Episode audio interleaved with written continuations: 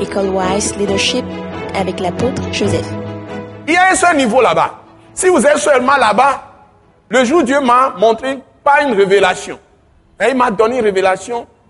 Et quand j'ai commencé les campagnes d'évangélisation au Togo, en tant qu'évangéliste, et je, mobilisais toutes les églises, tous les pasteurs de, de de tout le pays, toutes les dénominations étaient, étaient réunis. Dieu m'a donné en ce moment une révélation pour me montrer qu'il ouvre des portes devant l'attaque internationale et personne ne peut fermer la porte.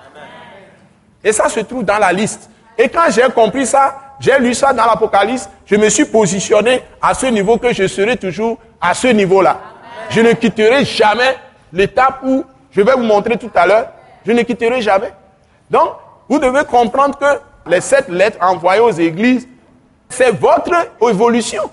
Soit vous êtes comme Éphèse, l'église qui a perdu son premier amour, c'est-à-dire vous êtes là, Dieu vous a tout fait, à un moment donné, vous oubliez tout ce que Dieu vous a fait.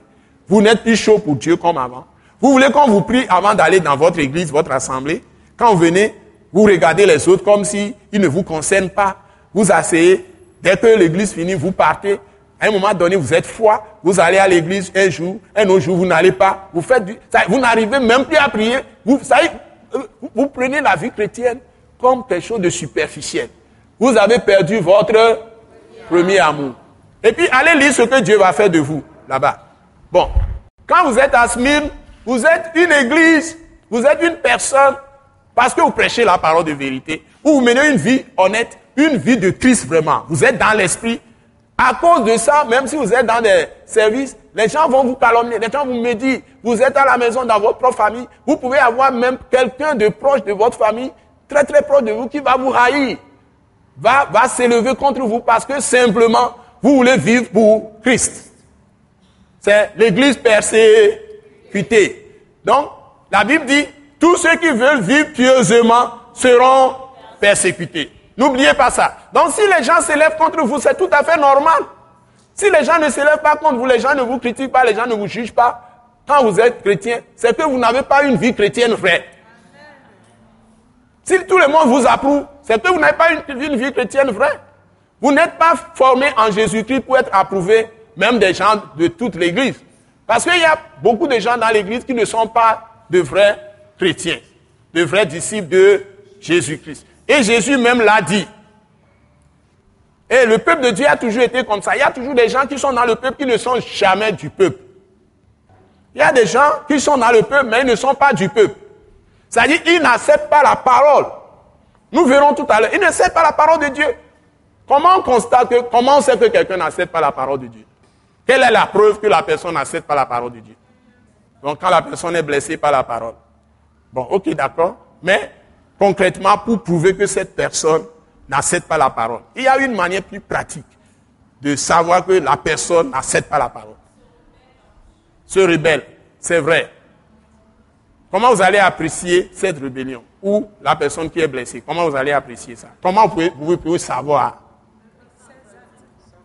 Ne mets pas ça en pratique. Voilà. La seule preuve que vous saurez. Écoutez, c'est très simple. Les choses de Dieu sont simples. La seule façon de savoir que vous-même, vous ne faites pas quoi j'ai dit? Non, non, non, non. Vous n'acceptez pas. Bon, il faut savoir ce que je dis. Hein. Je parle avec esprit. Donc, pour savoir que toi-même tu n'acceptes pas ou tu acceptes la parole, il faut voir la parole par rapport à tes actes. Alors, vous êtes là? Par exemple, si quelqu'un, parmi l'assemblée, tu vois la personne, la personne te heurte dans ton cœur, tu n'es pas à l'aise avec, la personne, ça veut dire que tu n'acceptes pas la parole de la grâce et de la miséricorde de Dieu.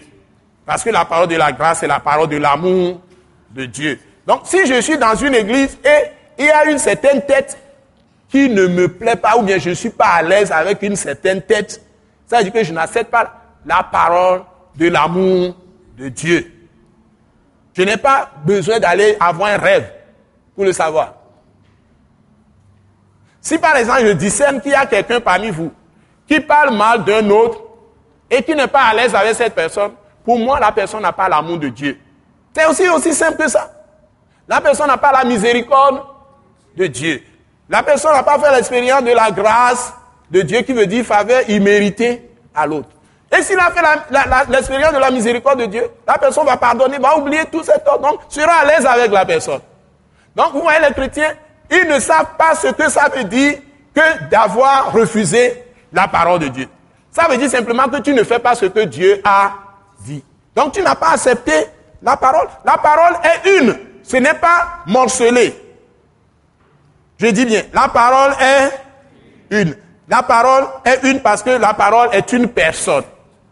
La parole, c'est Jésus-Christ. Donc Jésus n'est pas euh, le pied à part de, du genou, à part de, de ventre, à part et des yeux à part. Jésus est qu'un. Si tu vois le pied de Jésus, tu verras aussi sa tête et ses yeux. Nous sommes d'accord? Donc, si tu es une personne et tu n'as pas cet esprit d'amour, tu as perdu ton premier amour. Maintenant, tu peux être l'église persécutée qui est à cause de ta vie ou tes paroles de vérité, tes paroles qui prêchent l'amour, qui, ta vie même qui ne proclame que l'amour, les gens peuvent s'élever contre toi. Tu es comme Smyrne.